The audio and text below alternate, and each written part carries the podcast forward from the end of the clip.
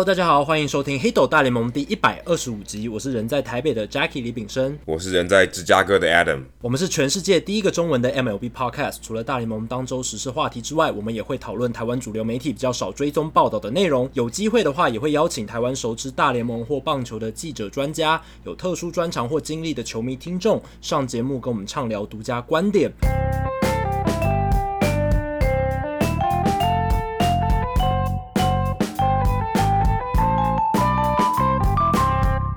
好，这个礼拜呢，呃，我们会在后面进行听众信箱单元，但因为我们这个月哦收到的信蛮多的，感谢大家踊跃的来信，所以我们会分成两集来消化所有这个月的信箱的问题。所以这一集一百二十五集，我们会先回答就是这个月比较前半段大家来信的问题。好，但首先呢，我们还是要先聊一下这个礼拜发生的一些事情哦。那有一个很有趣的新闻，就是大联盟宣布说，他们将在二零二零年八月十三号，也就是明年的差不多这个时候，他们要举办一个很有趣的比赛，地点在爱奥瓦州，呃，这个地方。那这个地方是有什么特别的呢？他们要把《梦幻成真》这部电影《Field of Dreams》这个一九八九年。凯文·科斯纳主演的这一部经典美国棒球电影里面的玉米田棒球场的场景搬到现实世界里面，那他们会在那个地方，艾奥瓦这个地方，就是电影拍摄的那个地方哦，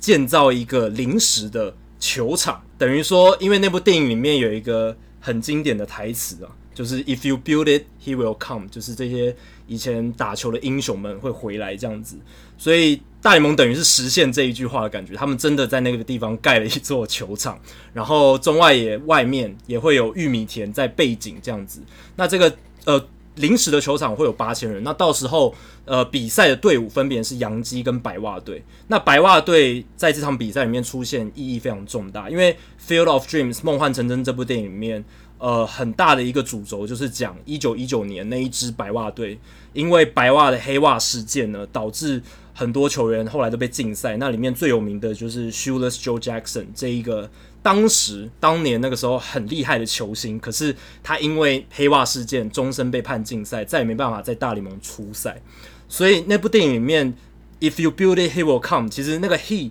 其中一个就是 Shoeless Joe Jackson，因为第一个出现在呃凯文科斯纳他在那部电影里面他盖了那座玉米田的球场，第第一个出现的那个人就是 Shoeless Joe Jackson。所以是意义非常重大的。那这场比赛我觉得很有趣，因为大联盟这几年其实他们一直努力在诶、欸、不同的地方推广大联盟的赛事哦。像之前在二零一六年，他们就有在 Fort Bragg 这个地方，就是一个比较多军人的这个地方，应该在军营的地方啊，盖了一座是军营里面，对，军营里面没错，就是一个很特别的创举，在军营里面盖了一座球场，然后在里面办赛事。某种程度上，因为美国是非常尊敬、尊崇军人的一个国家嘛，所以他们那个赛事也某种程度上算是向军人致敬。而且我记得是不卖票的，就是对，他是等于是，嗯、呃，应该说算是只能把这个票给军人或他的眷属来看，所以他没有对外公开这个票，所以算是一个给军方的一个福利嘛，因为应该应该应该也算是一个福利这样子。没错，那这样其实是蛮有意义的。然后那个时候在 Fort Bragg 也是一万两千五百个座位，可是就像 Adam 讲的，就是邀请军方的眷属还有军方的人来看赛事，那这是一个蛮有意义的一种。特别的比赛，那除了除此之外，他们也有在呃 Little League Championship，就是呃小联呃叫什么少棒联盟的总冠军赛举办的地点 William Sports 威廉斯波特这边举办大联盟赛事，然后也有在。呃，NCAA 大学棒球世界大赛的这个举办地点地点欧马哈举办大联盟比赛，所以其实大联盟这几年他们一直在诶尝试在不同的地方比赛，那去试图去创造一些新的话题，然后吸引不同的呃族群这样。那这一次到爱奥瓦这个地方，爱奥瓦其实它虽然有小联盟的球队，像小熊的三 A 的球队，可是大联盟的比赛是没有在这边进行过的，所以呃这个对。这个当地来讲是一件很重要的事情，因为其实《Field of Dreams》这部电影在呃美国职棒的或者说美国棒球的历史脉络里面是很重要的一个电影，这样。但是这个地点却从来没有举办过大联盟比赛，就让人觉得好像诶有点不太合适。那这一次他们终于把这个比赛搬到这里，而且他们的球场设计也会向白袜早期的球场 Commis Park 致敬，就是中外的这个布局会。很像这个 Comiskey Park 一九一零年到一九九零年的白袜主场这座球场去致敬，所以我觉得这一次大联盟在做这样的一个呃赛事是很成功的，而且他们在那个行销操作上也做得很好，那个新闻片段还有他们的行销的那个宣传影片，也还找了 Aaron Judge，然后融入当年那个梦幻成真电影的片段，我觉得是做的蛮好的。而且其实就在这个消息宣布的隔天，因为我刚好人在芝加哥，然后也刚好去采访白袜跟运动家比赛，在这个消息揭露的隔一天，他们就刚好那一天办了一个呃赛后看《梦幻成真》电影的这个算是一个活动吧，就是大家球迷可以留在比赛呃比赛结束以后可以留在球场里面，你可以坐坐在外野的草皮，或者坐在内野的观众席，然后看完这部电影。所以我相信这个应该是呃很早之前就已经决定了，只是。八月这个时候，这这个星期才公布。可我看到这个消息的时候，我其实有心里有一个问号，就是因为其实《梦幻成真》这部电影，就像刚刚 Jacky 讲到的，它其实讲的是黑袜事件，算是呃大联盟心中的一个痛啊。虽然这个痛感觉后来也变成一个电影，然后去包装它，好像变成一个呃比较圆满的一个结局，也不能说圆满，但至少就是让大家已经慢慢可以接受这个这个过去的这个历史事件。可是你不会觉得很奇怪吗？好像又在。会又会回到说，哎、那赌博这件事情到底在大联盟现在到底这个态度是怎么样，对不对？因为这个东西毕竟还是终终究休休呃 Shoeless Joe，他毕竟他这个这个传奇人物之所以会被大家记得啊，之所以会大家觉得遗憾，也是因为也是因为黑袜事件，是因为赌博的关系，所以我觉得蛮有趣的。另外就是。他们要盖一个新的球场，可是球场只能容纳八千人。那我想，然后白袜队应该是主场吧？对，白袜队是主场。但是那些有机票的人，他他怎么处理这件事情？就因为有机票的人应该可能可能不知道有没有超过八千人，我不确定。但是那他能不能买到这个票？因为这个票我相信一定超多人去买，一定一定一定是供不应求啦。那像刚才讲到说，像欧马哈或是像那个 Little League 他们的，像 Little League 他其实在威廉斯呃，威廉波威廉波特比，可是他其实是呃小联盟的球场，所以基本上他还算是一个比较比较正常一点的球场。然后像在欧马哈，他当然也是用欧马哈那边的球场，就大学用的球场。然后像军营里面的球场，就是他用他原本里面呃的球场来来来使用。那这个新的球场八千人，不知道到底是怎么卖票哦，就是他因为他也本身容纳就不够多，八千个人，我想应该是真的可能。真的要去的球迷可能太多，然后反而没办法。另外，我就好奇一件事，就是洋基队那天会不会穿复古的球衣？因为白袜队应该会穿复古的球衣，应该会穿当年一九一九年的时候的球衣。我想应该会吧。如果大联盟应该没那么笨吧，应应该应该不会穿他们现代的球衣，应该会穿复古的球衣。那洋基队呢？我我记得洋基队到现在他们换了新球衣以后，应该没有穿过复古球衣。应该从来没有过，所以这可能也是一个这个活动的一个很大的卖点吧。因为你可以看到洋基队的人穿复古的球衣，也许也许这是明年这个时候很重要的一个环节。对，这座球场呢，他们就是现在开始盖，然后为期就是预计要盖一年。然后我看他们盖得很快吧，应该盖得很快。对，对，但是就是从现在开始动土，所以就是当然是在 event 这个事件开始之前一定会盖好。然后他们是好像是一个四连战，然后那一战就是这一场。呃，特别的比赛呢，会先举行，然后再隔一天之后，然后再举行后面的三场比赛，就是回到白袜的主场，应该是这样。所以应该只有一场而已。对，只有一场，对，只有一场比赛，所以八千个座位应该是座无虚席，而且很快就会抢光。那售票的细节，他是说还没有公布，之后会择期再公布这样。然后到时候我们再看到时候他是要怎么样去卖这个票，确实就像 Adam 讲的是蛮有趣的。而且刚才 Adam 提到很有趣的一点，复古球衣，洋基那个时候的球衣，我记得没错的话，那个时候大家都还没有背号，对不对？然后是是不是要 对那时候没有背号？对，那个时候没有背号。现在其实复古球衣好像还是会加上背号，对不对？红人队的球衣，我记得他比如说有背号，对，还是有背号，所以。就是看要复古到什么程度了，但是杨基确实我们没看过，好像没看，印象中没有看过他们穿过复古。就现代的这个情况没有看过他们穿复，他们一定也穿过复古球衣嘛，因为复古球衣就是穿过的意思。但是现在这几年好像从来他们没有跟上这个复古球衣的潮流。对，没有没有把那个东西拉回来。那我觉得很有趣的是那一天，我觉得呃转播单位应该把凯文科斯纳请到转播室里面，让他诶、欸、回味一下当年拍电影啊，然后还有这部电影对他的意义，因为。凯文·科斯纳其实现在还是非常著名的好莱坞影星。那棒球大联盟在他的影业生涯里面，其实也是扮演很重要的角色。他演了好多部脍炙人口的棒球电影，所以我觉得他是他他对这一个比赛应该来说也是蛮重要的，因为这部电影毕竟他是最大的男主角。好，接下来另一个事件是比较有一点火药味的，不像第一个这么充满文化气息。这个事件，这个事件是发生在美国时间八月七号，洋基做客精英的比赛。五局上到五局下这个局间换局的时候发生的事情，Chris Davis 这一个季初的时候创下大联盟连续最多打席打数没有安打的这一个球员，他跟 Brandon Hyde 他们的总教练哇，差点就是已经吵起来了，然后 Chris Davis 其实是想上拳去想要揍他的，结果呃被被他们的板凳教练还有就是 Mark Trumbo 把他整个拦下来。哦，Chris Davis 很大只，应该也只有 Trumbo 这样子的块头的人才能把他拦下来。对对，应该是真的。然后后来呢，在那一个冲突之后呢，Hyde 就把 Davis 换掉，换上 Reynaldo Nunez 去守一垒，所以那场比赛呃，Chris Davis 就被换掉了。那这个事件的起因是什么呢？我是看那个美国的棒球 YouTuber John Boy，他有做一个猜测，就是五局上的时候，Davis 他接一个游击区传过来的呃传球，结果他没有。他没有去把那个球捞起来，捞捞不到，然后就滚到后面去，发生一个失误这样子。那也就是在那个 play 之后的那个局间，Hyde 就跟他说了几句话，应该就是说，哎、欸，你那个手背动作做得不够确实什么的之类的，就是你可能做得不够好。然后 Chris Davis 一听到就觉得北宋或者不爽，就想要冲上去之类，因为他今年打得很差嘛，今年打局还是不到两成，跟去年他生涯最烂的成绩相比，还是没好到哪里去。呃，不管是打击还是守备，其实都不是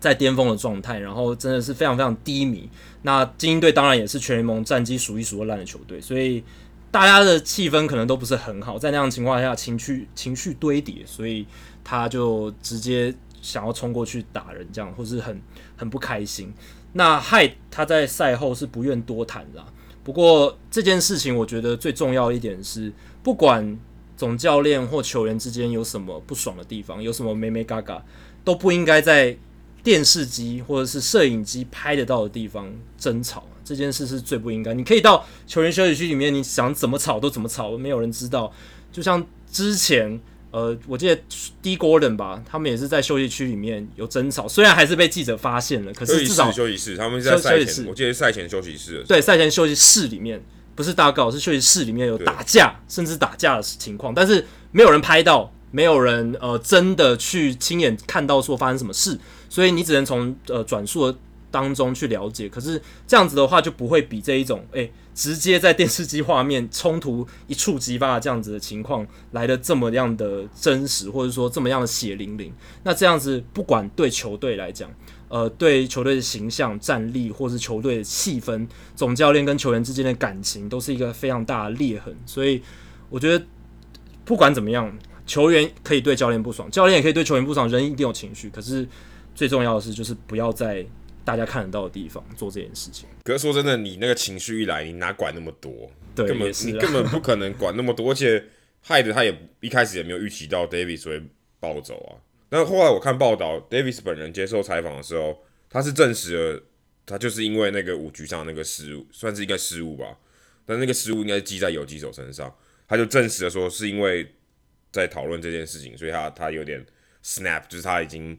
理智线断掉，就突然暴走。可我觉得，呃，这件事情让我想到就是最近发生 Trevor Bauer 这个事情，我觉得这个基本上就是跟。总教练出现一个很大的裂痕，那以后不管是他们在互动，或是他们本身这个信任，就算我们没有看到的地方，我相信也一定，就算他们没有在公开的区域争吵，我相信一定也是瓦解。如果他们真的这个事情没有在镜头前面，但他们也会有这种要打架、要打不打的这种情况，我相信对他们两个人来讲都很都很不好。可是他们的结局可能不会跟鲍尔跟 Francona 一样，因为 Chris Davis 根本就交易不掉。对。然后是很大问题，因为鲍尔还有交易的价值。你说他如果跟呃可能影响了球队的那个气氛文化，然后跟总教练处不好哦，你还可以说还有利用价值，还可以交易到别队。Chris Davis 呃 C 这个 Chris Davis 他根本就交易不掉嘛。那他的长约这个总值这么大，然后精英队这么烂，其实应该是要把他应该是要把他交易掉了。但是他表现真的太差，所以我觉得他自己也陷入一个困境吧。那这件事情其实对球团跟 Davis 本身，我觉得不只是画面上看起来不好看的，我觉得这个真的是一个比起他打得更烂，我这个真的简直就是雪上加霜。你根本就你现在已经完全处理不掉 Davis 这个人了，那你可能最后的结局就是只是把他释出，对，就是要认赔杀出的感觉。因为他现在我现在看 Davis 现在每一年的年薪都是两千三百万美金，然后合约要走到二零二二年，所以代表说今年结束之后还有三年要走，哎。精英队来讲的话，他要买断这个合约，技术上来说是可行的。可是你等于说，你每个每一年都要付两千三百万美金给一个不存在于你队上的人，这个好像又这个捅篓子又捅的太大。你等于呃承认一个自己非常非常大的错误。但是 David 现在状态真的是，好像是你给他再多的机会表现，他好像都没办法回到。以前可能四五成的水准都没有，他现在可能是以前一两成的水准而已，比以前的那个 Ryan Howard 的那个很烂的合约还更烂。因为 Ryan Howard 以前至少还能继续打全垒打，还可以就是让大家觉得哦好开心一下下。但现在 Chris Davis 是连全垒打都挤不出来，真的是很惨。还不如让一个三 A 或者二 A 的选手上来打。真的，因为他那是一个占占了一个位置，那个很多打席是有价值的。我我觉得不只是打席诶，因为他如果就算认赔杀出。两千三百万，他薪资也卡在那边。对，没错。你对啊，你薪资卡在那边，你你你就算付了那个钱，可你薪资卡在那边，基本上也是很尴尬。你你也是觉得在财政方面对于球队的伤害也是很大的。所以不只是打席赞助，我觉得那个两千三百万站在那边也是一个很很大问题。就算我付了，可是我还是要算那个薪资总额。其实对我来讲，其实对精英队来讲是一个非常大的。非常大的一个问题，真的真的。好，那精英队美联东区跟他们在光谱的另一个极端的是洋基队，洋基八月份真的打疯了，而且他们是在呃伤兵又开始不断的浮现的情况下，包括 Gleyber Torres 啊、Edwin Encarnacion 啊，都有出现一些伤势的情况下，也受伤了。对，Luke Voit 也受伤。今天 Gary Sanchez 回来了，但是八月初 Sanchez 也是不在的，所以在这样的情况下，Stanton 哦，别忘了 Stanton，对，Stanton 一直都不在，所以。他们在这样情况下，八月还是打出非常非常好的战绩。那有一个很大的因素就是，呃，他们的板凳球员本来不在先发名单规划里面的这一些骑兵们，一个一个一直跳出来，包括 Cameron Maybin，呃，包括 Gio Urshela 是最大的主角，他这六战呃五战轰了六支全垒打，然后完全可以凸显出洋基他们的阵容不只是有新度啊，还有深度，他们深度真的很深。呃，大联盟的数据分析作家 Mike Petriello 他在呃写了一篇文章，他就说截截至到八月八号，杨基整年只有把两百四十九个打席交给了 unproductive hitter，就是所谓的没有产出力很差的打者。这个产出力很差的打者怎么定义？就是 OPS Plus 低于九十的，也就是比联盟平均烂。百分之十，就是进攻指数比联盟平均烂百分之十的这样子的打者，洋基只有两百四十九个打席是交给这样子的打者去攻击，代表说他们其他全部打席，所有打者至少都是联盟平均或者联盟平均之上，非常非常厉害。只有百分之洋基全部百分之五点六的打席交给所谓的没有产出力的打者，那大联盟平均是百分之三十三哦，所以这个数字比联盟平均低这么多。代表说，洋基他们的这个板凳球员的打击火力也是非常好，百分之五五点六的打击交给没有产出力的打者，这个数字是全大联盟最低最低的。那产出力越好的打者，打击数越多，战绩当然会越好。那产出力很差的打者，呃，打击数越少，战绩当然也会越来越好。所以这很自然的。所以大联盟前面几名就是所谓的。打席数交给没产出打者比例最低的都是一些强队，洋基、道奇、双城、勇士、红袜，所以你可以看得出来，这些都是阵容深度非常强的球队。红袜不一定，红袜红至少还是在胜率在五成以上嘛，不会像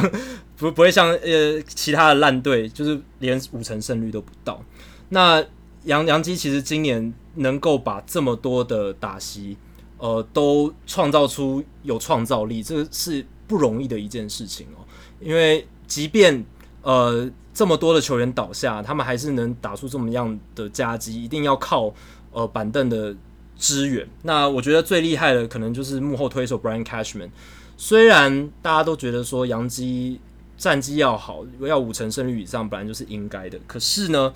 呃，对于有钱的球队来说，你就算有钱砸钱，你也不一定能够打出好的成绩。像红袜这几年，其实他们虽然有拿过两座总冠军，可是他们中间几年也是打得很烂。所以洋基其实他们从一九九二年到现在胜率都能维持五成以上。Brian Cashman 其实都居功厥伟，他是九一九八六年就进入洋基，然后九二年变成助理总管，九八年变成正职的总管。那洋基在他的整个在洋基的这段期间里面，都表现得算是非常不不错，五成胜率以上。那今年的话，我觉得他真的是做到了一个不容易的事情，包括像签下 DJ LeMahieu，我们那时候还在讨论说。到底签他来干嘛？结果 DJ 对啊，已经有 Torres 了，那是想说这个交还有 Anduhar，对 Anduhar 是谁能想到？那时候还有 Troy Tulowitzki，Tulowitzki 其实开机的时候是健康的，结果马马上就受伤。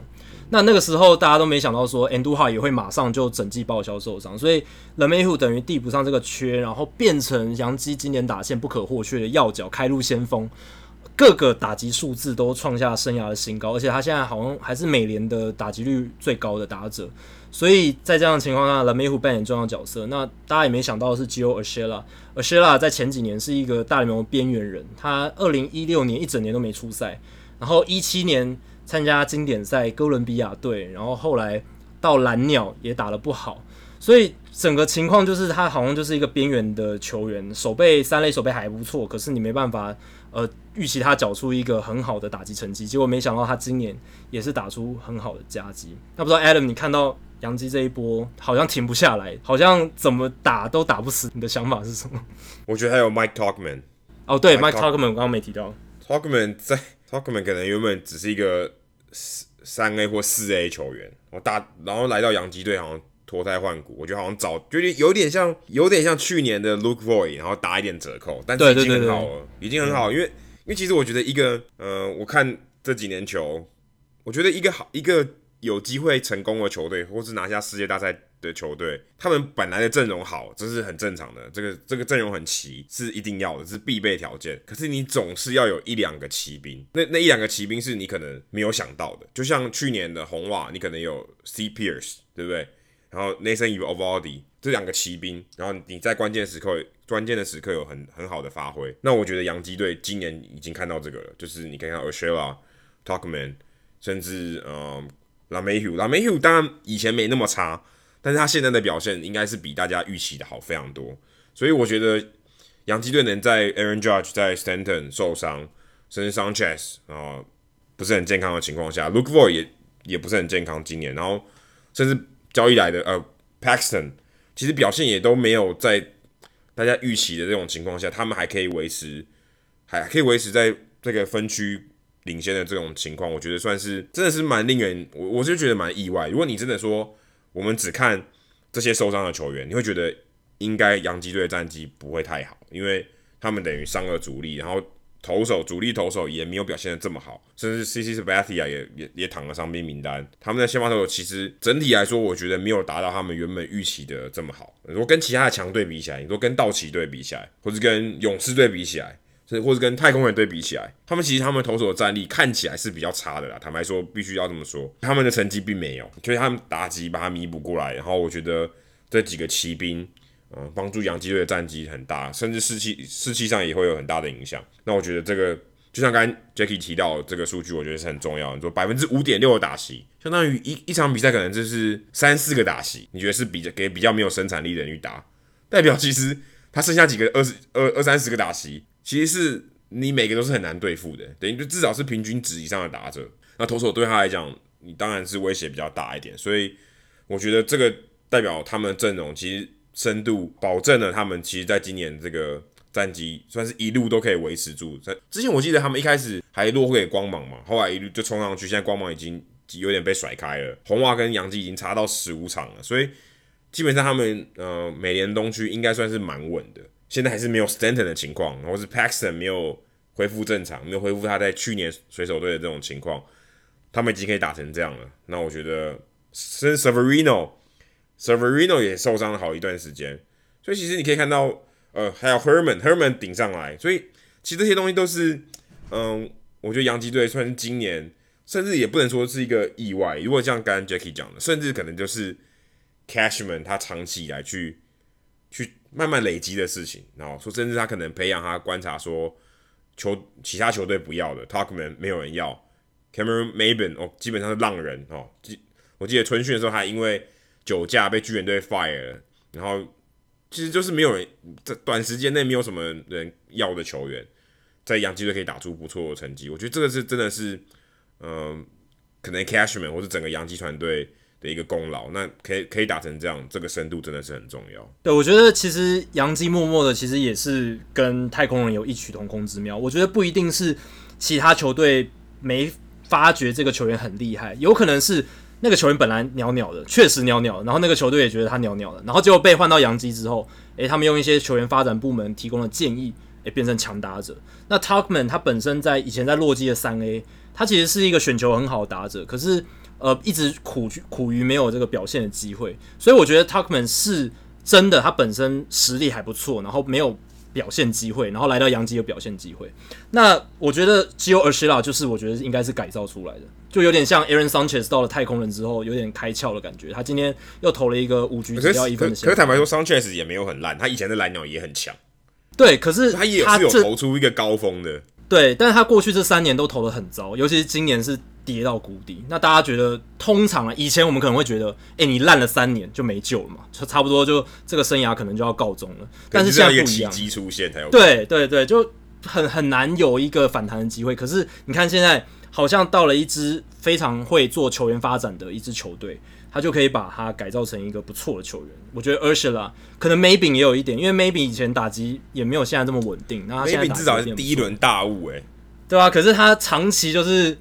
短枪水枪，然后后来打击率也一直掉。那他有速度有手背，是他唯一剩下在大联盟的优点。那后来来到洋基，你看他现在也是打出佳绩，包括他连替补的捕手。Andrew 哎，Austin Roman 也打得还不错，这个是大家没预期到的吧？那刚刚 Adam 有点到洋基的先发轮值，真的是很惨。他们现在先发有有先发记录的人，没有一个人的 ERA 低于四诶。然后包括 Domingo Germán，他虽然投的还不错，可是他其实有一段时间也是被打得很惨。那现在防御率也是四点零五，他的 FIP 也四点五八，其实都不是很理想。所以杨基今年的投手群真的是靠这个他们的假先发还有牛棚去撑的，但是。我认真觉得他们的先发的问题，可能还是他们在季后赛里面会遇到一个很重要的一个绊脚石。他们现还是要想办法去怎么样调整他们的阵容，才能够在季后赛杀出一条血路。不过这这个还是代表他们现在阵容的深度足够，所以才能维持住他们现在平盘的战绩，甚至越来越好。这可能是深度够，可能是在长期就是例行赛可以看到优势，但短期的季后赛。可能这个东西优势就不是这么高了。没错，真的，这倒是。就是 OK，你就是我要有超强的投手，对不对？超强的，至少是稳定的先发投手，在季后赛，我觉得可能是比较让人觉得安心的。诶，其实像刚刚 Jacky 讲到那个球员发展的，我觉得 Sunny Gray 应该不会同意吧？对，对不对？所以我觉得杨杨基其实想要改造他，可是他他们的对他的做法建议可能不适合他。对，所以我觉得这个也不是说。他们球球队部门厉害，而是我觉得是刚好找到一个我们可以说痛调相同的人，对不对？就是、可是我觉得也要厉害，你才有比较多的机会改改造。对，这可能是几率问题，但是并不是说他真的什么都可以做到。因为我觉得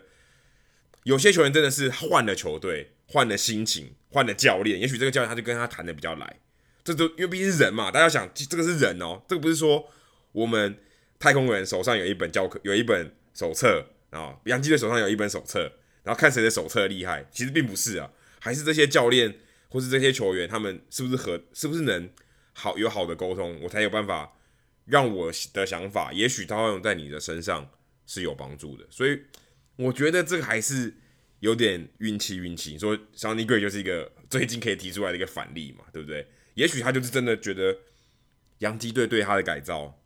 他可能他可能不喜欢，对不对？还有他有可能不喜欢。他不适应，所以最后得到的结果并不好。你看他现在其实他实力还是在嘛？到红人，他到红人就投的很好了。对，换了一个环境。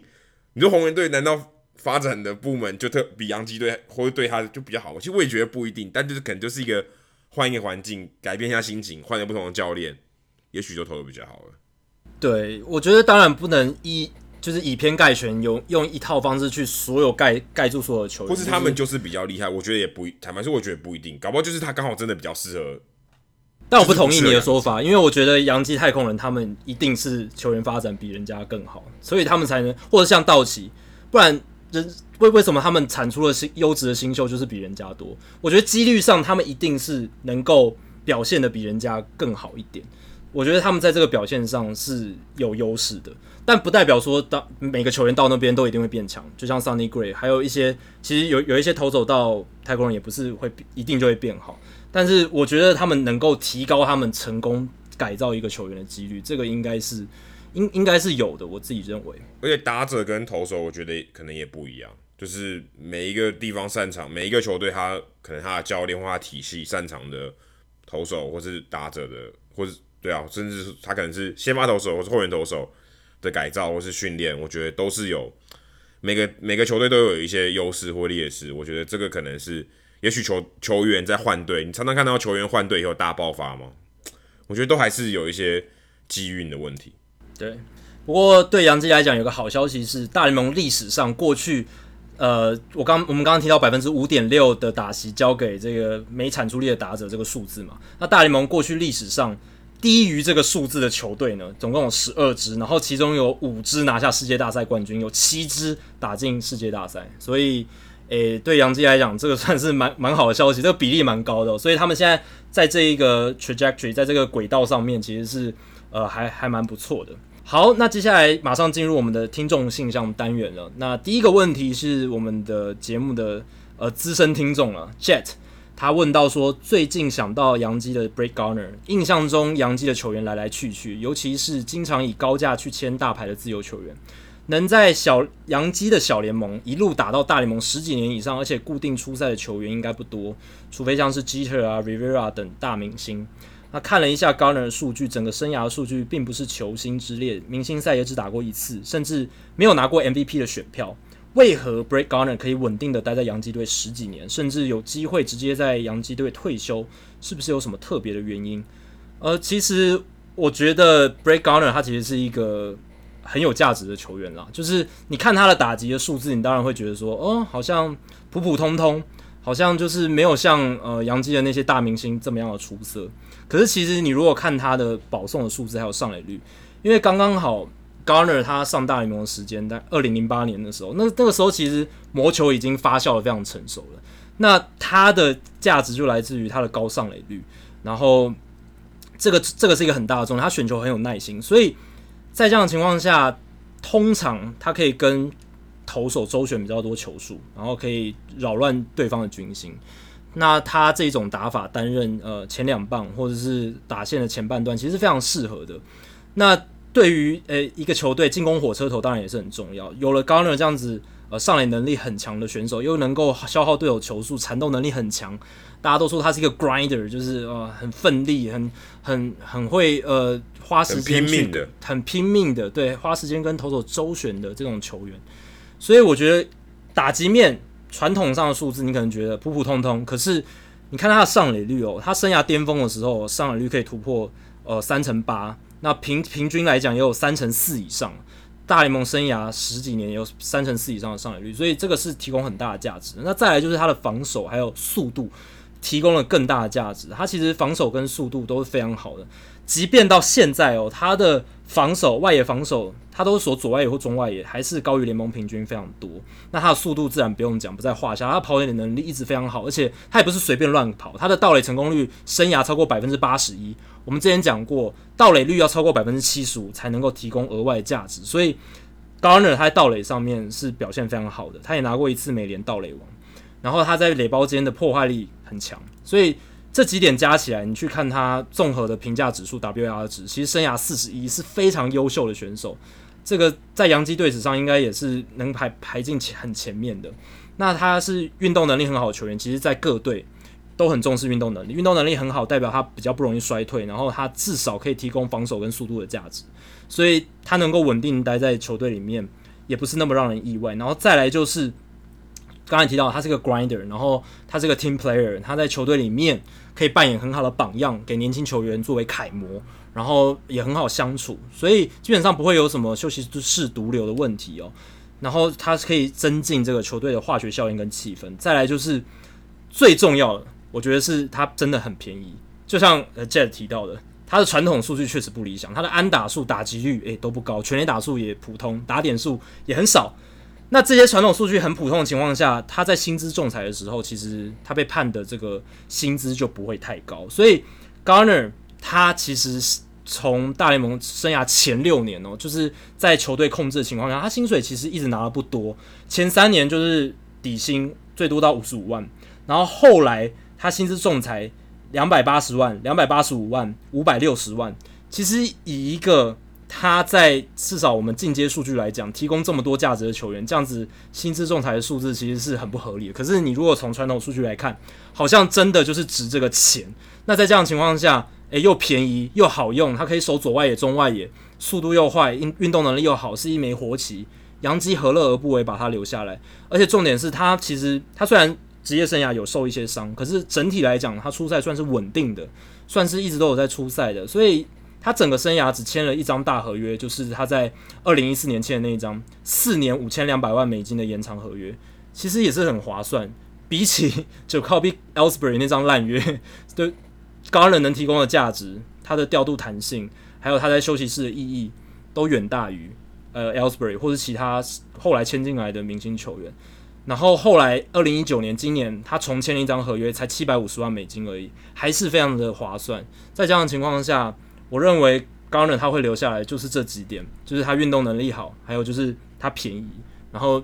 一直以来其实他没有什么负面新闻，因为他就是一个 grinder，他就是一个很拼命的球员，这些都是不管在传统派里面，还有数据派里面，他两端都很吃香，因为传统派的球探会觉得，哦，他是个 grinder，他是一个很拼命的球员，我们也很喜欢他。那新阶数据派会看他的手背跑垒数字，觉得他表现非常好，觉得他能够提供很大的弹性跟价值，所以。在这样的情况下，我觉得这这这就是他之所以可以一直屹立不摇在洋基。然后其实他应该是洋基目前到到目前为止待最久的一个球员，比 CC 还早，因为他比 CC 早一年就上大联盟了。所以这个就是我的回答。好，接下来是阿加呃阿嘎，我不知道是不是那个蔡阿嘎选秀。他问到说，选秀状元入选名人堂的这个比例看起来很低，除了 Ken Griffey Jr. 还有 Chipper Jones 以外，是不是就没有其他的人？然后那。反过来想问，入选名人堂的球员中，选秀顺位最低顺位是多少？那这个这个问题有一点点有一点点瑕疵，因为你想问的应该是说，哪些人在他生涯前期最不被看好，然后他最后成为名人堂球员。可是因为选秀要经过选秀的这个球员，就并不是全部嘛。那有很多像国际球员都不用选秀，像 Pedro Martinez、Mariano Rivera。Vladimir Guerrero 这几个最近入选的，他们其实都不是透过选秀嘛，因为他们都不是呃在美国念过高中或念过大学的这些球员，所以他们不是透过选秀，所以国际球员不用选秀，实际上就少掉蛮大蛮大一部分的。尤其、呃、因为国际球员通常是呃比比较优秀的才会真的进到美国嘛，那他如果他连他连出国都没办法，基本上他他一定是不够不够优秀，所以。呃，这些国际球员就不在你的这个范围内，那就其实就很少了，就已经少少掉一大部分。另外就是一九六五年以后才有我们现在所谓的业余选秀，就是这个六月选秀，所以一九六五年以前的哦也不算，那你真的真的就很少。那在一九六五年到呃小葛瑞菲获选为呃名人堂球员的时候，这之间。其中选秀顺位最高的，先回答最高，因为应该虽然没问，但我也但我也查了一下，最高的其实是 Reggie Jackson，他是第二顺位，所以他是基本上是在 Ken Griffey Jr. 跟 Triple Jones 之前，没有状元之前哦，他是最高的榜眼嘛，对，榜眼算是最高的，那就之后就就是他们两个，就是 Ken Griffey Jr. 跟 Chipper Jones，所以这这我其实也蛮意外的，因为想说选秀状元变成。名人堂球员的几率应该是最高的吧？对对，因为他应该是他那一年最强的嘛。那事实上也不过就四五十年的这个选秀，你说居然只有百分之二、百分之百分之二到百分之五的几率，这些选秀状元会变成名人堂球员，我想大家应该也觉得蛮意外的。那选秀顺位里面最低的啊、其实如果你真的有被选秀的话，一定就是 Mike Piazza。Mike Piazza 是一千三百九十顺位。是第六十二轮，一九九八年第六十二轮才被选中的，是被道奇队选中。那时候我想他应该已经，呃，可能就可能选秀的人觉得肚子饿了吧，就选了一个看起来像披萨的 Mike Piazza，才选了这个人。那时候六十二顺位对他来讲根本就已经是完全没有任何意义了，就是我觉得就是选好玩的，就跟你玩那个 Fantasy 一样，最后选哦这个这个球员我认识，我就选这个球员，有点像这样，因为有没有都没差。但是我想这个问题呢，你最想要知道答案都不是 Mike Piazza，因为你应该已经知道了，是没有被选上，没有在选秀中被选选到的，结果还入选名人堂的球员，有一个 Bruce Suter，就是。发呃算是什么发明发扬光大指叉球的这个后援投手，他在一九七零年代，他其实他高中毕业的时候有被华盛顿参议员队选走，但他没有去念，他没有去签约，他去了念的大学，可大学他可能也半途而废，最后休学，所以他就没有选秀的资格嘛，因为他就没有他没有在念了，他后来就被小熊队签下，但他没有经过选秀，所以他是唯一一个 undrafted，就是没有。没有透过选秀最后入选名人堂的球员 Bruce Sutter，这是应该是你想要知道的答案，就是选秀顺位没有不存在，然后他还他还最后还变成名人堂球员。那 Mike Piazza 是经过选秀，然后但是顺位是最后面最后面的这个球员，所以答案应该是 Mike Piazza 跟 Bruce Sutter，这应该是你想要知道的。好，接下来是运动家强尼，他问说：你好，我之前看了 Jackie 写了一篇文章，关于非典型分析人员在大联盟球队的趋势。他想请问，如果没有数据分析的相关背景，要学什么专业知识或是软体才能培养在球队的球探数据部门服务的能力？另外，想成为 MVP Machine，就是我们之前有提到的这一本书的 MVP Machine 里面的那一种训练师，我可以学什么，或是有专门培育这方面训练师的学校吗？最后想请问，有什么平台可以搜寻大小联盟球队的征才或是实习机会？那先回答最后一题，其实这个东西你在 FanGraphs 网站上可以找到，就是他们时不时的会刊出呃大大联盟球队他们在征才的一些讯息，所以在 FanGraphs 的网站上其实就可以看到。那再来是呃我前面的问题，就是要怎么样要学什么样的专业知识，或是呃软体或是什么样的能力这样。那我那篇写的文章其实是谈到呃这几年一个很有趣的现象，就是。以前大联盟球队他们挖外面的业余人士，就是非棒球圈的人士，都是挖有统计学的啦、资料库建制或者是球探技术的专业人士，然后都是从像 Baseball Prospectus BP 或者是一些写部落格的作家去把他们挖过来。那现在其实他们常常找的是呃会懂得写作、很会论理，然后会数据解解读，然后还有去会。最重要的是，我觉得最重要的能力是发掘问题的能力，发掘一些奇特现象能力的这一些人，像是呃，FanGraphs 之前很著名的作家 Jeff Sullivan，然后还有像 Dave Cameron 也是 FanGraphs 的这个作家元老之一。就一个到了光芒，一个到了教室。对，Cameron 到了教室，Jeff Sullivan 现在在光芒。然后还有之前他们的总编辑 Carson Cistulli，他现在也在蓝鸟，所以这些球这些人士都被挖走。那我刚刚提到的 Cameron Cistulli Sullivan。他跟比较早期被挖走的人比较不一样，早期被挖走的人就是我刚刚讲有那些资料库统计的专业专业知识跟技术，但是呃，Cameron、Cistulli、Sullivan 他们都不是传统的棒球人，他们没有，他们都没有当过教练，也不是球探，也没有精通城市设计，他们也不是统计专家，那他们都是从撰写棒球部落格起家的棒球写手。那他们专业在哪里？他们的专业在于找到棒球世界里面值得被回答或探讨的问题议题。然后吸收大量的业界资讯，还有数据资料之后，以非常直观、有效率的切入点，带还有很直白的方式，让读者了解议题的始末。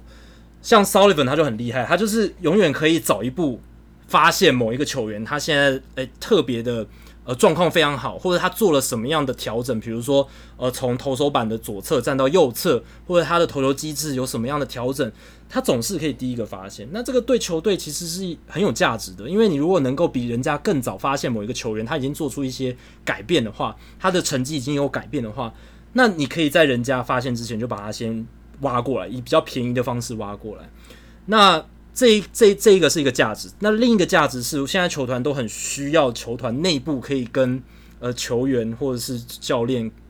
沟通一些事项的人，或者是把进阶数据部门他们传达的一些资讯传递给总教练或者是球员的人。那这一些人呢，他们很会表达，他们很会写文章，他们组织逻辑能力很强，他们很会用直白的话把复杂的概念说给人们听。所以他们在传达这些讯息上面，他们在写一些资料，如何运用这些数据，如何运用这一些我们球探部门搜集到的资料。然后再传达给球员跟教练实际应用，他们很会做这一点，所以呃，这是大联盟这几年的趋势。那我如果你真的想要去球队里面的数据部门的工作的话，我觉得你还是要会写写写写程式，或者是就是要会用一些统统计的软体或工具这样子，因为这个还是很重要的东西。那我刚刚讲的那几个人呢，他们其实不一定是在球探球团数据部门，他们可能是跨部门做一个协作这样子。那呃，我之前呃有机会看到一些大联盟球团他们在应征类似这种数据部门人员的一些问题，他们可能会在面试的时候考的问题。那其中有几个就是他会问你，你知不知道不同机构运算的 WAR 值，像是 FanGraphs、Baseball Reference 还有 BP，他们都有自己的 WAR 值，他们各自的差异在哪里？我举一个简单的例子，B。BP 呃，应该说 Baseball Reference 它的投手的 WAR 值，它是用 ERA 作为它主要的评判的依据。那 FanGraphs 的 WAR 值，投手 WAR 值，它是用 FIP 作为它的基础，所以这两个 WAR 值就差很多。那比较的方式还有他们看重的点都不一样。那你能不能知道这些差异，然后去分析说我在分析哪一个棒球事件的时候该用哪一个 WAR 值？那其他的呃，包括呃一些球场上的事件，你会怎么样？你觉得哪一些才是应该要关注的重点？那运算某一些数据的时候，你觉得要加入哪一些权重，或者是加入哪一些你要考虑的因素，才能让这个数据变得更加完整？所以这些东西不是说啊，你懂棒球，你会看数据，呃，就就可以，你还是要会一些统计的概念，呃，你要有一些专业知识，然后才能够把这件事情做好。那我个人觉得还是要培养这些能力了。那至于像 Driveline 那一种，就是 The MVP Machine 里面提到的那那那一种的专业人士的话，他们通常要么都是自己有打过棒球，然后要么就是在这个业界混了很久，然后跟着这个 Driveline 里面的人学这样子。所以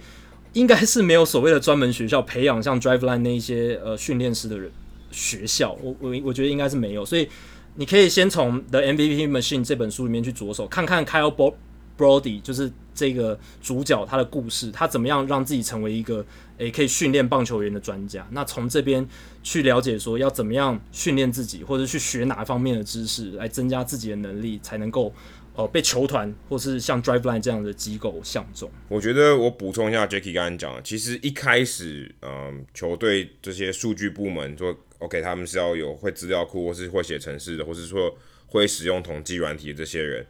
我觉得这个比较像是说，他们把这个当做一个工具，那这些人是会操作这些工具的。那像 Jeff Sullivan，像呃 Cameron 这些人，他们比应该算是比较会嗯、分析，就是他他可以用一些直观的方法去切入这些角度。那这两个其实我们都可以算是呃棒球界之外的，呃棒球圈之外的人。那你如何有跟棒球圈底内的人，然后有一个很好的整合能力，然后当然你最后还是要解决问题嘛。你不管是发现球员的这个呃，我想要用更少的钱去挖掘球员，或是我想要培养把球员培养得更好，我觉得都还是需要你有把棒球圈的 know how 跟你外面东西要整合好。这个是我觉得这是相对难的，因为棒球圈的 know how 并不是呃你一朝一夕或是你在学校可以学会的。那很多人会认为说。你要打过球，你才会知道 know how，但很明显并不是啊。但是这个圈子毕竟会有这种呃，会有会会会有一定的排外，所以呃，你你能做到这件事情，其实并不容易。就随便就举一个例子好了来讲，你做最简单的，先不讲数据分析，你就讲翻译好了。你说今天一个翻译，他如果他只会把英文变成中文，中文变成英文，那他但是他没办法把有效的传达教练想要表达的东西。啊、他如果没有任何棒球的知识的话，他其实也做不好这件事情。好，那换一个方法讲，刚才讲翻译，翻译是两个语言嘛？那你现在就是把你的数据翻译成给人家听得懂的话，那不管是用什么语言，所以基本上类，概这概念很类似。那你有没有办法作为一个呃这个桥接的这个桥梁，我觉得是最难的。那像 Drive Fly，我觉得是是另外一个 dry fly 比较像是用哦生物力学或是科学去解决原本呃棒球界可能比较直观的这个这个一个传统，就是变成说 OK，你就一直练嘛，你就一直练，练到你感觉对了。那他现在不是，我用科学方式，我一步一步很细很细的去调整，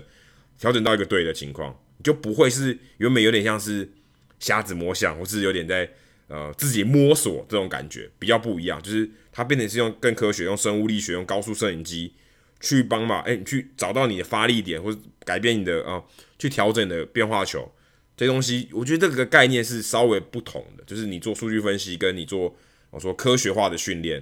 这两个是是可以稍微分开一点的，我觉得是在人才培养上是稍微不太一样。好，接下来是一个问题，其实我们已经回答过的是力宏啊，力宏林公跨买这个力宏，他他问到说，七月十五号的时候，光芒队红袜的这个比赛，光芒队在八局上投手换人，然后再移到一垒，反正这个调度很奇怪，有还取消 DH，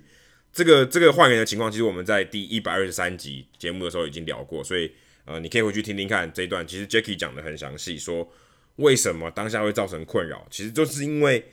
在美联的比赛取消了 DH，我觉得最大的关键是这个，因为因为你国联的时候你取消 DH，没没有没有没有 DH 嘛，就投手换，然后这个人从投手变成一垒手，好像很很合理，可是因为美联卡了一个 DH，所以你会觉得有点混乱。那这个你会回去听第一百二十三集的节目，然后接下来是 Steve Lee，他也是想问名人堂的问题。他想问的是 John Lester，John Lester 现在是嗯算是小熊队王牌投手。他问他有没有机会进到名人堂？呃，以成绩来讲，其实还还有段差距。他其实已经回答了，回答了这个问题。但他有一个抗癌成功激励人心的故事，想要问一下名人堂里面有哪一位球星，成绩相对之下没有这么好，可是他有激励人心的故事或场外的事迹，让他入选名人堂。如果有的话，可不可以分享一下？那如果你我直接看完这个题目，我脑袋里面第一个名字想出来就是 Roberto Clemente，就是他，因为他因为这个意外，然后因为他去救灾的时候，一九七二年因为救灾的意外逝世，那时候还还是球员哦，意外他因为意外去救灾，所以是一件非常非常好的善举。可是不很不幸，他坠机，他隔年就入选了名人堂，因为他等于就是退被迫退休嘛。但是他其实成绩非常好，所以他有点不符合你。嗯，成绩有段离名人堂有段差距，他其实刚好刚好三千安，然后 WAR 只有九十四点五，所以基本上应该是，就算他当时即刻退休，他也是可以入选名人堂，所以这个是稍微跟你的这个有点不太符合，所以我就特别去看了呃，在 Baseball Reference 里面的名人堂的页面，然后我看他的入选的方式有哪些，哪些人是呃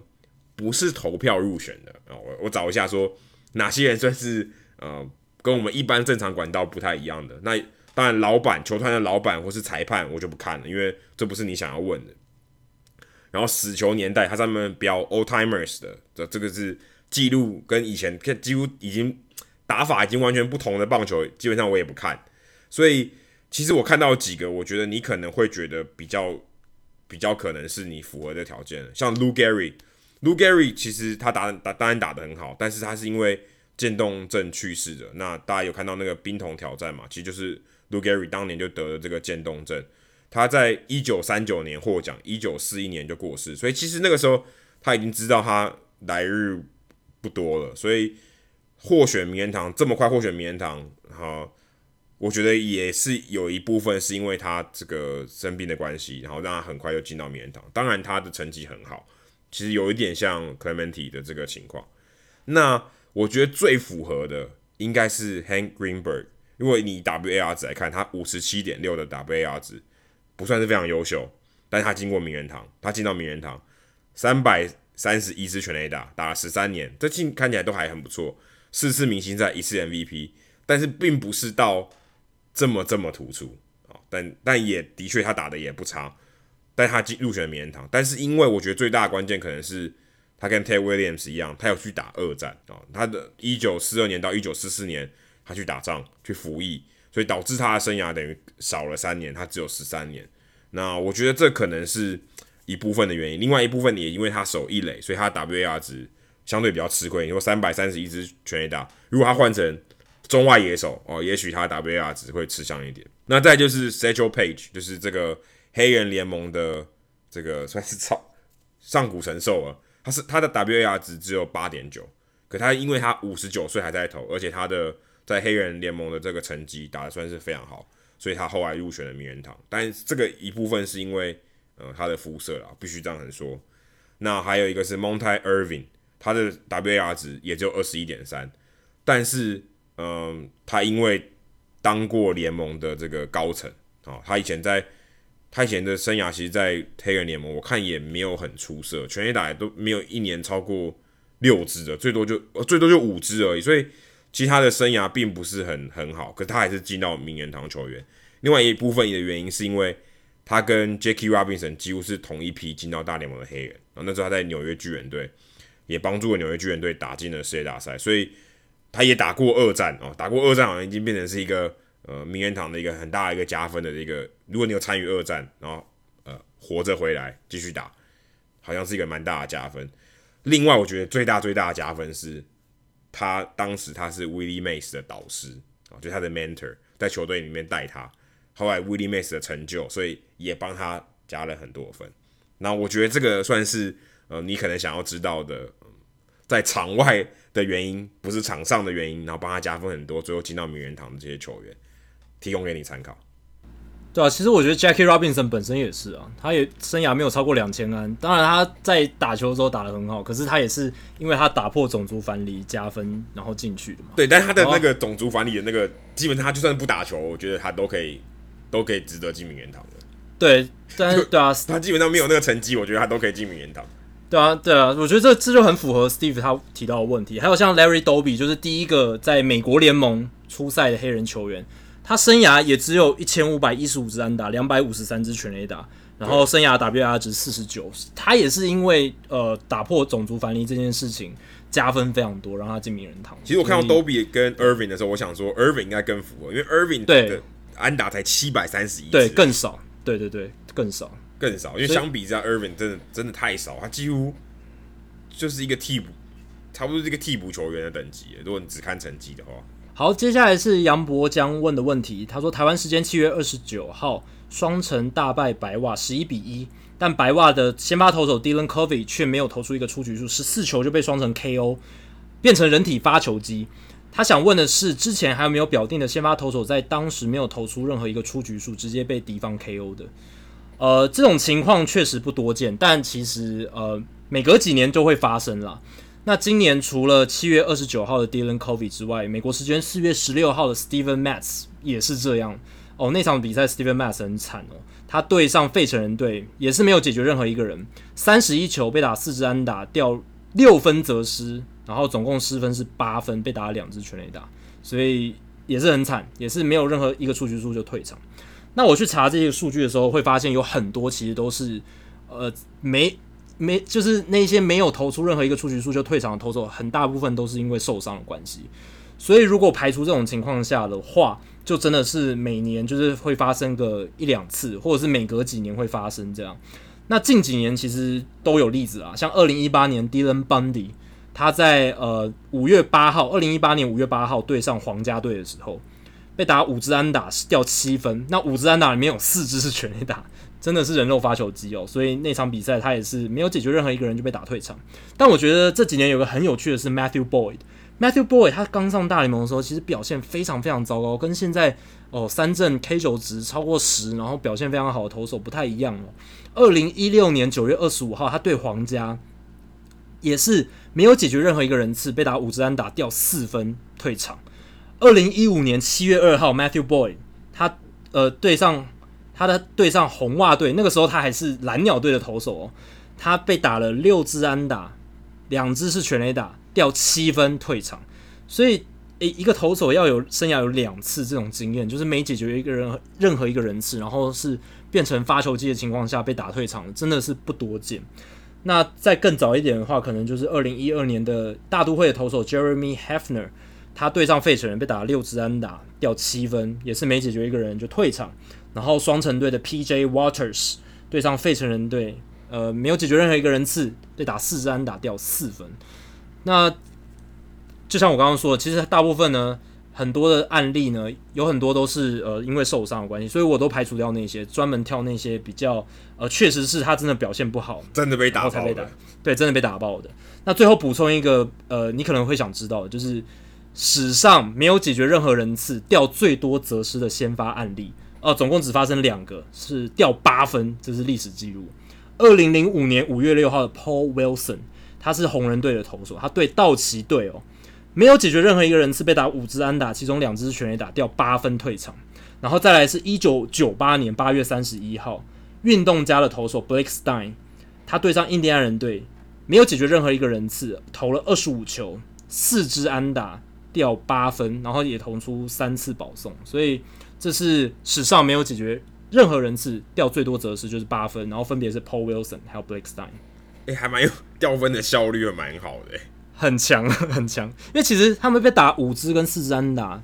哦，好像没有很多，而且保送也没有很，坦白说也没有很多。对，保送也没有很多，但是就是被轰得很惨，就是失失分的效率。哦，要补充的是，他 Paul Wilson 有两个触身球，然后 Blake Stein 有一个出生球，所以这个也是会有垒垒包的累积。所以基本上就是没有 command 的，就是投进去，要么就是很好打了，然后又是打坏球了。要么就是保送，要么就是打、欸、打到别人，要么就是被打。因为我看这个，他们都投刚好都投二十五球，Paul Wilson 有十三个好球，Stein 只有 Stein 只有十一个好球，就代表他们控球真的超差的、欸，超烂的，就基本上可能坏球就完全不回，然后好球就直接掉到红中。对，也有一个可能是他们在比赛刚开始就受伤，然后。一开第一第一时间没有下场，然后还是继续丢，然后搞成这样，也也是有可能。好，接下来是果蝇大哦，这也是我们资深听众，也是应该是我们听众信箱排名第一名的。他想要问的是，针对垒上无人的时候，左打者的守备布阵似乎是常常把三垒手移到二垒靠一垒侧，应该就是二垒跟一垒中间啦。游击手会站在正常的守备位置，请问这个呃有什么特别的原因？那如果是双杀守备的机会，守备布阵的情况下，有看过然后完成双杀的情况吗？可是事实上，这个道理并不会很难懂啊，因为等于说你如果把三垒移到二垒旁边，游击手就一个人守呃整个球场的左半边嘛，内野的左半边，因为他守备位置最大嘛，其实这很合，这很合理。但是呢，也不一定，有时候也不一定，有时候会有些有些球队是他把游击手放在跟二垒手放在同一侧，也就是。呃，球场的右半边，然后让三垒手去防守左半边，他一个人去 cover 左半边。这种情况，我像道奇队其实就蛮常这样做，他其实都把 Seager 放到右外野，算就就算右外野了吧。然后 Turner 一个人守呃这个内野的左半边，所以其实不一定。那最主要原因当然是因为游击手的范围一定比较大，这个我觉得非常合理。那也没有什么太好太多的解释。那守备布阵的情况下，有看过完成双杀吗？当然有啊，因为只要垒上有人，不管谁靠近二垒，一定是接到球那个人往二垒方向传嘛。所以谁靠近二垒，谁就去接那个转传的球。所以，呃，有布阵情况下要完成双杀是一定可以的，是非常常见的。另外，我想要提供一个比较有趣的观点是，其实刚刚这样讲也不完全正确，因为如果我们就把游击手扣掉好了，呃，把二垒手扣掉好，因为二垒手基本上一定站在右侧，二垒手不会站在左侧。但是他有可能是比较靠，他有可能是呃跟游击手一起站在球场的右半边，但是游击手可能站在呃站，大家可以想象一垒手跟二垒二垒垒包中间，如果从二垒垒包开始算，游击手可能站在比较左边的位置，然后二垒手站在比较右边的位置，也有可能是相反过来，所以其实不一定。但如果是相反过来，代表二垒手比较靠近二垒垒包的时候，这种情况呢？通常在量好球的时候，游击手跟三垒手会互换，代表他不会点了，所以他一定会让一个防守范围比较小的人，可能是在左半边，因为他他确保说右半边的这个球的几率比较大，所以我要派三个，甚至说游击手防守比较大范围的人去 cover 这个球，所以他可能会把三垒手放在左半边，所以这种情况其实蛮特别，他会避免说 OK 量量好球以后，基本上你不太会触及啊。因为他，如果你今天想就打者完全不触及的话，你根本就连左半边都不用了。就像那个 Matt Carpenter 对他的时候，马林对他的时候，基本上左半边完全没人，所以他一点就被点成二垒安打。所以呃，会把一个人放在左半边，对面对左打者放在左半边，基本唯一的唯一的这个唯一的这个理由就是会触及，所以因为如果今天他打一个反方向安打，你就算站在内野你也守不住嘛，所以穿越安打的话，基本上也送给他。所以呃，在量好球以后。是呃，这个位置会互换，这是一个比较有趣的一个话题。好，接下来是阿宽，他说七月二十七号日职火腿对西武的比赛，西武整场打了六支全垒打，然而最后是没有任何全垒打的火腿以十比六获胜。那他想问说，MLB 是否有这像这样其中一方大量击出全垒打六支以上，含最后却输给没有打全垒打的对手的案例？有的，大联盟从一九零八年到现在，总共发生了二十五次，但阿宽这个问题问的蛮好的，真的蛮罕见的，只有二十五次而已。那最近是不是比比完全比赛还少？好像差不多，基本上就是完全比赛发生的几率。我觉得完全比赛应该也是二十五场左右。对，应该是二十五、二十六，我记得。对对，二零一八年七月二十六号是最近的一场，白袜对上天使。那白袜是那个苦主，他们单场轰了六支全垒打，但是只有八分打点，最后八比十二输给天使。二零一七年八月十七号，小熊对红人，小熊轰了六支全垒打，打了十分哦，可是还是输给红人的十三分。但这二十五个里面呢，有三个比较特别，是打了七支全垒打还是输球了。那这个也是大联盟记录，就是最多最多，你只要打到八支全垒打的话，你一定会赢球的意思啦。最多最多就是七支还输球，就只有这三支球队。二零一六年六月二十五号，白袜对蓝鸟队的比赛。白袜轰了七支全垒打，但是只有八分打点，然后最后八比十输给蓝鸟。二零零四年八月八号，老虎对红袜的比赛，老虎也是打了七支全垒打，但只有九分打点，九比十一败给红袜。一九九五年五月二十八号，老虎对白袜，他们也是老虎七支全垒打，十二分，但最后十二比十四输给白袜队。诶，我发现白袜好像常常出现在这样的比赛里面，就是全垒打很多。因为我刚刚讲的几个例子里面，好像刚刚好都有白袜，但是他们有时候是赢家，有时候是输家这样。所以这就是我的回答，就是大联盟史上只发生过二十五次，真的比较少见。因为通常你打到六支全垒打的话，很难输了啦，真的是你的投手非常非常糟糕才会有这样的情况。然后日职西武会发会发生这个情况，其实是很合理的，因为西武他们就是一支。打击打线炮火非常猛烈，他们有山川穗高、中村刚也、梅西亚，但他们投手表现也不是非常好，所以他们常常出现这种大比分的比赛，得分非常多，失分也非常多，然后比赛时间非常长，穷的只剩下全垒打，真的。好，接下来是 Andy，Andy Andy 想要问的是，呃，有像 Yasiel Puig 这样子，因为在原球队发生了这个打架，然后到了新的队伍才被禁赛的吗？或是有没有正在被禁赛的球员，然后却被交易出去的呢？其实我我看到这个问题的时候，我蛮头大的，我完全不知道这个要怎么找，就是 Google 大概半个小时，我也没有什么头绪。结果我就去问了国外这个一样也是 Podcast 的 Effectively Wild 的这个这个社群，诶，结果还真的得到答案了。那我先提供你几个比较可能跟你原本的问题不太不太相符的答案，像 r o d i s Chapman。他其实，在二零一五年的时候，他是在十二月的时候被交易到洋基嘛。那个时候，他其实已经发生了家暴案，然后是二零一五年十月三十号。这个当然，这个是当时所有事件啊。我相信家暴案绝对家暴这个次数绝对不是一次。三十号三十号这个家暴案，呃，就是登记的时候是三十号。那最后还是完成了交易。那个时候基本上已经确定他他会禁赛了，所以那个时候。红人队还是把他交易到洋基队，所以这个某种程度上，嗯，符合符合你的答案。另外就是 Roberto Osuna，去年他被禁赛七十五场，哇，非常多哦。他五月的时候因为家暴被禁了，我记得我们节目也有聊。那那个时候一这个家暴案的这个侦查的这个情况还有状况啊，一直都没有公开，非常非常扑朔迷离。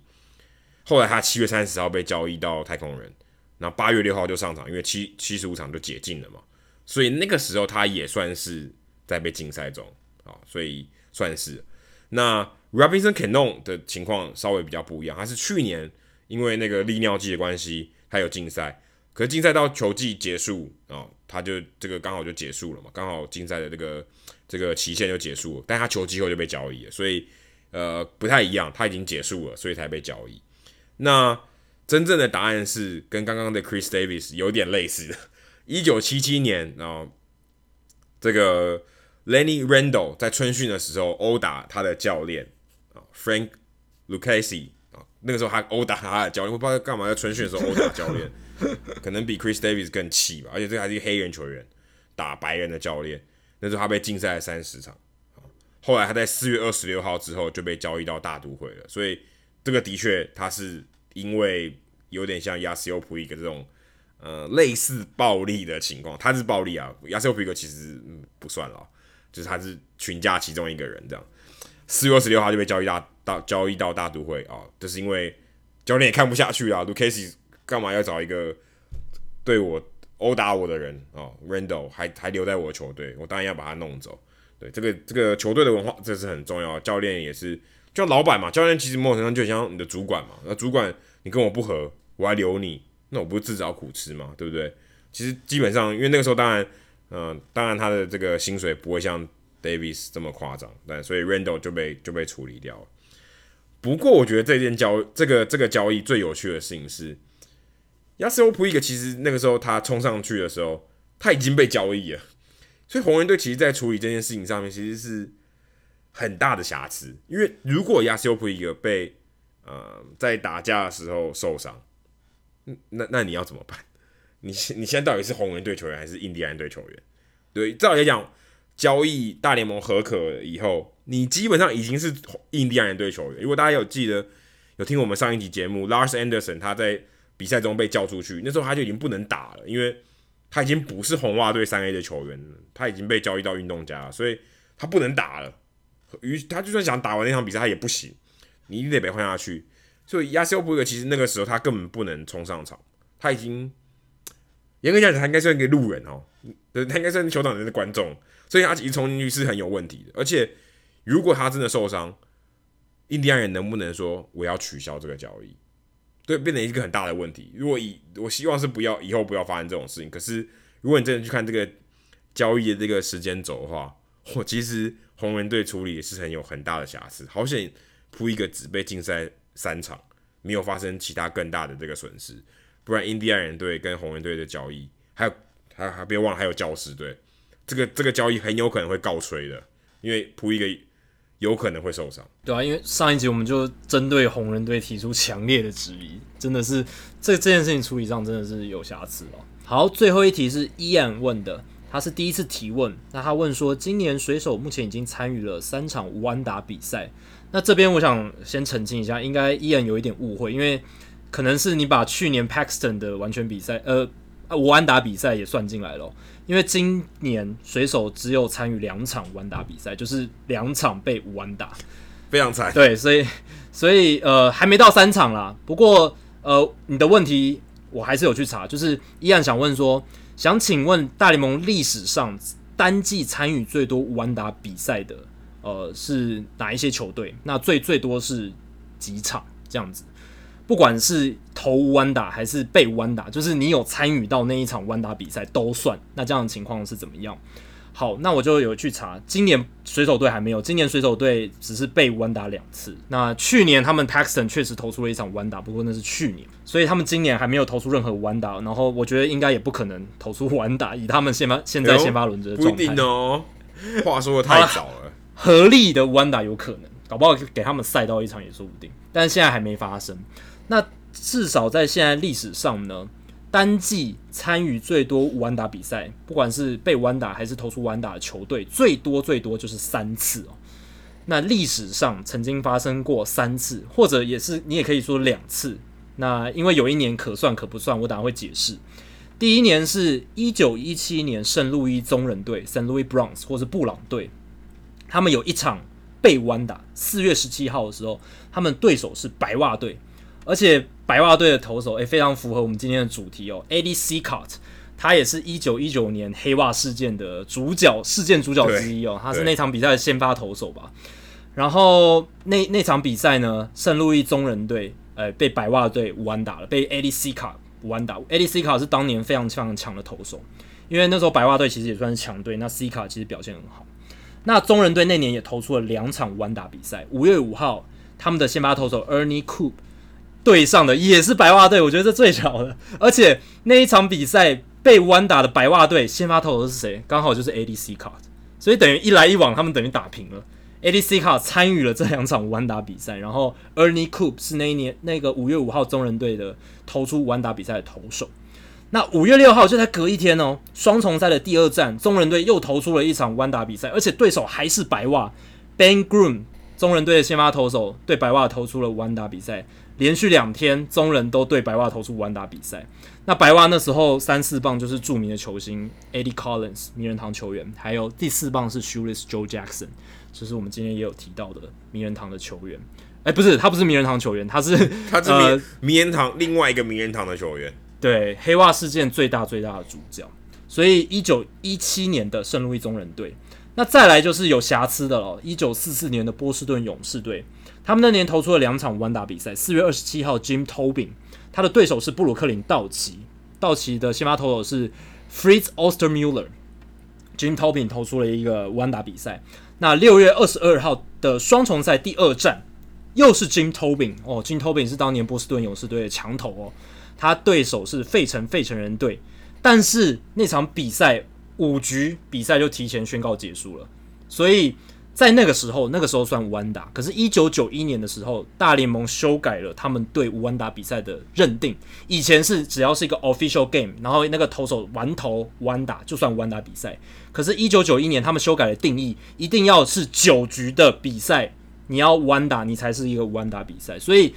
这一场。六月二十二号，一九四四年六月二十二号双重赛第二战，波士顿勇士队 Jim Tobin 的无安打比赛，在一九九一年之后被抹消了，就是被被抽走就没了。但如果你要是你在呃感情上要算他是弯打，其实也是可以。那那次那一年波士顿勇士队也有一场被弯打，五月十五号对手是辛辛那提红人，那勇士那一天的投手也是 Jim Tobin，所以 Jim Tobin 也是参与了两场，他自己投了两场弯打，然后。自己又是一场被弯打比赛的投手，这样，所以一九九一九四四年的波士顿勇士队，你可以算是他单场单季参与了三场弯打比赛，也可以不算，看你怎么认定。最后是诶、很近代咯，而且刚刚好也是水手，所以水手确实曾经做过这件事。二零一二年西雅图水手队，他们有一场被无安打，两场投出了两场无安打比赛。那他们一场被无安打是四月二十一号，二零一二年四月二十一号，对手是芝加哥白袜。啊，就是 Philip Humper 的完全比赛，没错。那一年他们被 Philip Humper 完全比赛了，所以完全比赛也是无安打嘛，所以那也是一个无安打比赛。那再来是六月八号，水手队投出合力完打比赛，对手是洛杉矶道奇。哇，然后看他们那一场比赛的投手群，就是很多回忆啊。他们的先发投手是 Kevin Millwood，哦，大家还记得这个呃，昔日也算是有入选明星赛的强投哦。然后 Charlie Furbush。Stephen Pryor、Lucas Luetge、Brandon Lee，还有 Tom Wilhelmson，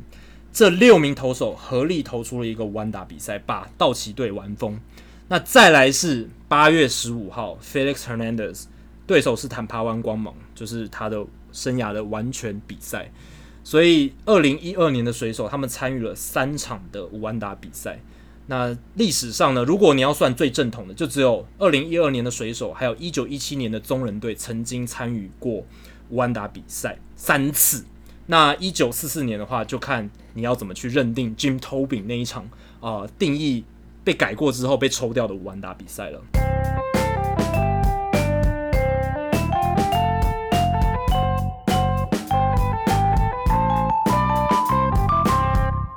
好，接下来进行转学生周记。Adam 这个礼拜要分享什么样的事情呢？这个礼拜其实我第一天我还在奥克兰，那我们录节目上一集节目之后，那我刚好那时候有跟大家还记得我上次有跟那个 Brandon Crawford 的爸爸聊天嘛？然后这个时候他们他又来了，然后就又带同样的小朋友，那小朋友又很开心，又跑来这跟我聊天，我们聊一聊，然后聊到一个蛮有趣的话题，就是我问他说：“哎，你知不知道为什么？”这个每次换局的时候，一垒手都会把球丢到观众席嘛。如果是滚地球，如果是滚地球，他如果处理要做一个出局数，他得把球丢到观众席，然后教练会把一颗球再丢给他。你不觉得很奇怪吗？就是明明你到底是要球还是不要球？如果你要一颗球，就不要丢，就就不要丢走嘛。那教练要丢丢给你一颗球，那干嘛还要丢丢给观众呢？后来我才知道说。其实他们本来就会丢，因为可能如果当做就像是出局数的球，他为什么还要接一颗？是因为他接下来下一局的手那个手背练习，就是他可能上去的时候会传给游击手啊、二垒手还有三垒手去做滚地球练习，他需要那颗球。我我一开始我我一开始以为是好像就是一个传统，就是可能要让手套里面有一颗球，然后没有什么意义的传统。但其实小朋友一讲，我觉得很有道理，因为可能美国的习惯就是这样，然后棒球不成文的规定，不然其实完全没有什么道理。好，接下来是另外一个冷知识，就是我不知道 Jacky 你有没有注意到，其实大联盟只有几个球场投手跟捕手中间那一条是红土。大部分球场都是有，有一些有，对，有一些有的，对，大部分是草的。可是中华职棒很多都是中间有一条，嗯，中华职棒很多很多都有，中间中间有一条那个走道，像像 Chase Field 啊，Comerica Park 啊，就是响尾蛇跟老虎的球场，都是采用这种比较，所以说比较老式的，因为其实以前的棒球场是这种，呃，这种设计。那你有没有想过为什么为什么要要有这一条？这我还真的还没想过哎，你没有想过？对，我因为很怪嘛，一定有它道理啊，干嘛要踢那一条？那干嘛不全部场地都红，内野都红土就好了？因为棒球场呢，它本身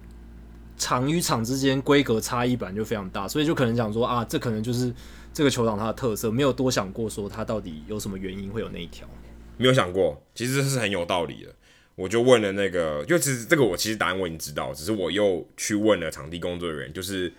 Kevin Kiermaier 的。Kevin Kiermaier 的哥哥 Dan Kiermaier，他是在小熊队做场地工作人员。反正我在那边摄影，然后他他他就在我旁边，然后就跟他聊天，就反正聊到这个话题，也是一个冷知识。就问他，答案其实就是因为投手跟捕手，捕手常常走到这一条，常常要跟投手讲话，然后投手可能也常常走下去，然后又跟捕手讲话，所以这一条是最容易被踩到的草皮。那与其这样，那我不如就不要草皮，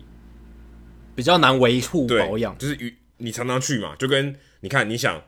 一垒、二垒、三垒那个地方也都红土啊，所以它那个地方就是就是把它变成红，把它变成红土，这样你可以少用一些少少一点草皮的消耗。主要、其实你看，主要对啊，其实你看那个温布顿网球赛，他们到比赛比较后半段的时候，他们选手走动的那个底线，全部草皮都光秃秃了。对，而可是可是温布顿它那个草短很多，它的短它的那个厚度很很很很很薄，可是但是只要人常走的地方就一定会变光秃秃这样子。那棒球也是一样道理，所以就是他希望说，OK，那你既然常既然很常走，那就不要有。就像你看垒线嘛，垒线其实你说用草地好像也没差啊，对不对？反正都是要跑啊。那就那是因为你常常要跑一垒嘛，那你这个放红土，我的意思说。都可以用，只是一个习惯，那就是一样的道理，就是它是一个传统。另外就是我刚好到了，刚有提到我在白袜队这边采访嘛，然后看到了现在大联盟唯一一个呃从界外标杆一直到界外标杆左右外野界外标杆都是护网的这个这个球场。那上一集我们有提到那个 Jeff McNeil 爬那个网子嘛，诶，其实我后来到这边看，我发现其实。球迷真的要那个签名球，还真的蛮辛苦的。我有贴一张照片在社团里面，他们变成球，因为那个球没办法穿过那个网子洞嘛，因为球头球太大了，网子太小了，网子的孔太小了，所以变成他们要有一像窗帘一样，中间有一个地方可以拉开，然后把手伸出去，然后把球递给球员。所以其实这个护网还是有一个，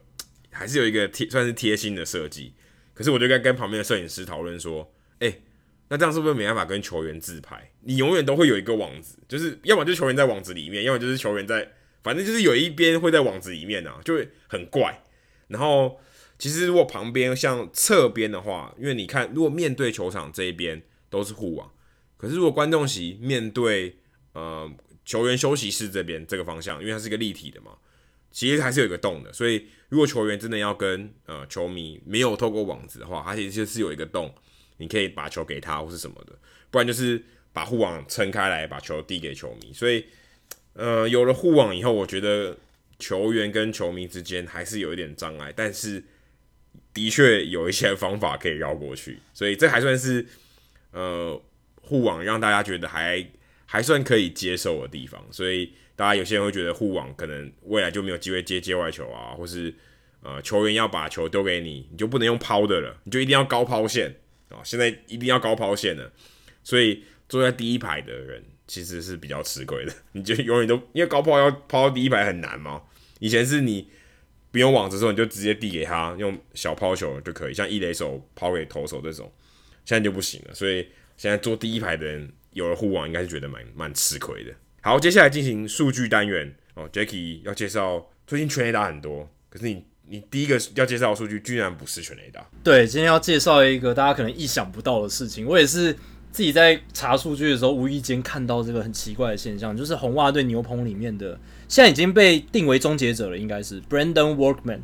诶，Brandon Workman 过去呃在红袜牛棚里面就是一个哎不上不下的投手，好像可以用，可是表现没有特别出色，三振能力不像 Matt Barnes 那么强，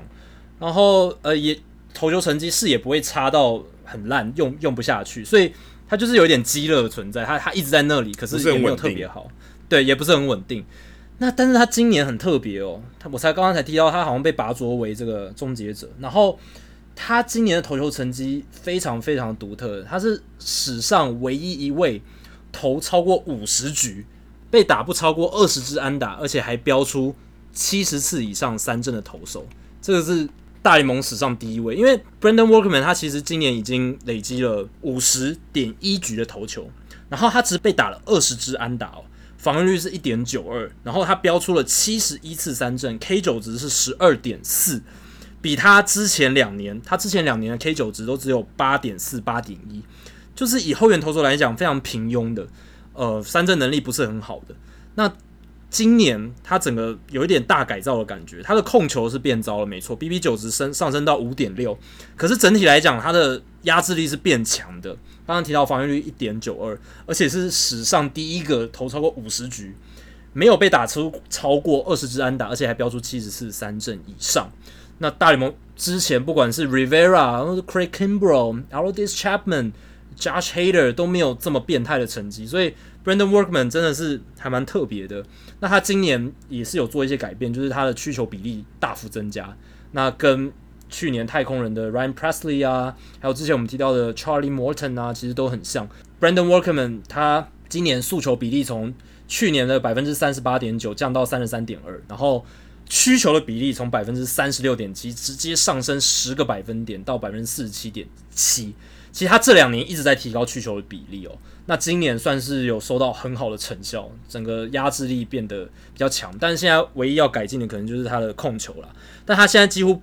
没办法被打全垒打了，他五十一点二局只被打了一支全垒打，这是应该是红袜队之所以越来越可能越来越要倚重他的一个原因之一了。那接下来就是呃，我们台湾时间录音这个八月十一号这一天，太空人队对精英打了二十三分这场比赛，这场比赛二十三分是太空人队史单场最多得分，然后又当 Alvarez 打了。单场三响炮，他是大联盟史上第十位在生涯前四十五场比赛就能够打出单场三响炮的球员。然后更厉害的是，跟他同样背号四十四号红人队的 Aristides Aquino，他也打出了三单场三响炮，而且他更厉害，他在生涯前十战就打出单场三响炮，是大联盟史上第二位而已，第一位是一九九七年的 Bobby Estalella，所以 Aquino 比。Alvarez 的这个速度更快，就打出单场三响炮。然后 Aquino 也是大联盟史上第一位连三局都打出全垒打的菜鸟，因为他是在第二、第三、第四局连三局轰出全垒打，也是非常不简单。那 Alvarez 他个人呢，除了全垒打轰很多之外，他还有一个很厉害的数据是，他生涯前四十五场比赛就敲出了五十一分打点呢。这个是史上最多的哦，生涯前四十五场比赛，他超越了 Ted Williams，一九三九年生涯前四十五场比赛四十七分打点，Alvarez 今天灌了七分打点，直接跳到五十一分，成为大联盟史上第一。他真的是超级打点制造机，他一上来大联盟之后就一直几乎场场都有打点哦。他五十呃四十四十五场出赛就有二十八场比赛有打点，这也是史上最多的。然后再来是 Mike Trout，他 OPS。今年他的 OPS 目前也是领先美联嘛，所以他有可能会连续三年连庄美联的 OPS 王。那在美国联盟史上，曾经至少连庄三年 OPS 王的打者，只有 Ted Williams，还有贝比鲁斯，还有 Ty Cobb 这三个人而已。所以 Mike Trout 如果今年顺利连庄美联 OPS 王的话，他就是史上第四人而已哦。那国联的话，以前有 Barry Bonds、Mike Shildt，呃，Mike Schmidt、Willie McCovey、Frank Robinson，但也是非常非常少，所以呃，Mike Trout 这一点还是非常厉害。最后我想分享 Justin Verlander，也是一个很奇特的状况。他今年目前为止，他是美联的胜投王，并列跟 Herman 并列，呃，美联第一，也是大联盟第一。然后他的自责分率二点六八，美联最低。然后他的被安打率平均每九局是五点四支，也是美联最低。但是他被轰了二十九支全垒打，却是全联盟最多。